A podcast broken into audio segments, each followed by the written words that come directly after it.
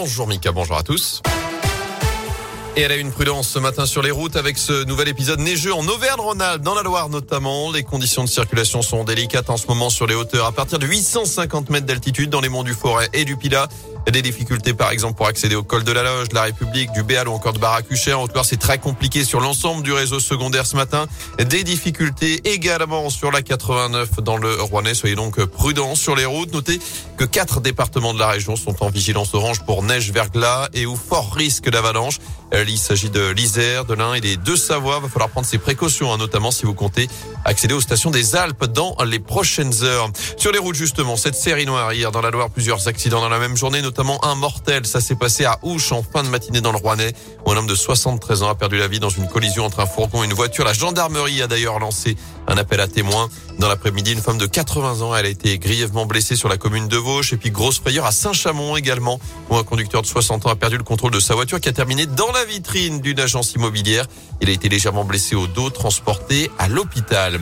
Dans l'actu également, la situation sanitaire se dégrade en Auvergne-Rhône-Alpes. Le taux d'incidence est de 576 dans la région, se rapproche même des 600 cas pour 100 000 habitants dans la Loire, avec des variations donc selon les départements. Mais le nombre de cas augmente plus vite qu'au niveau national.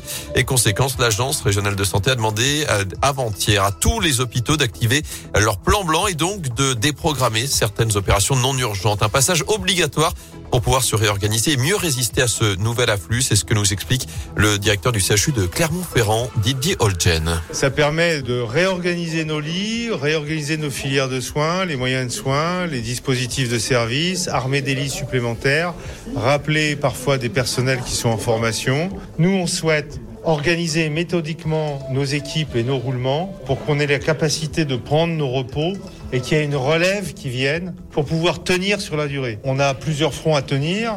Il est nécessaire parfois de lever le pied sur les blocs opératoires pour redéployer des moyens sur les réanimations, les soins critiques. À noter que toutes les urgences et les opérations, notamment en chirurgie cancérologique, restent assurées dans cette période. Dans ce contexte également, fini de danser, les discothèques ont désormais fermé leurs portes et ce pour au moins quatre semaines jusqu'à début janvier, alors que 57 000 nouveaux cas de Covid ont été détectés en France ces dernières 24 heures.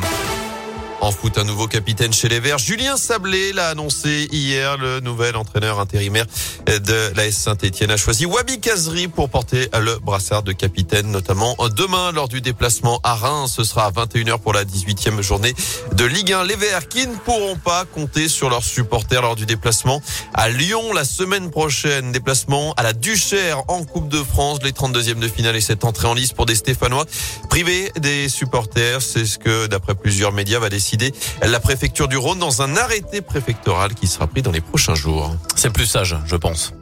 Oui, oui. C'est un choix. C'est plus sage. Merci beaucoup, Gaëtan. de trouble à l'ordre Bah oui, c'est ça. Merci beaucoup, Gaëtan Barallon.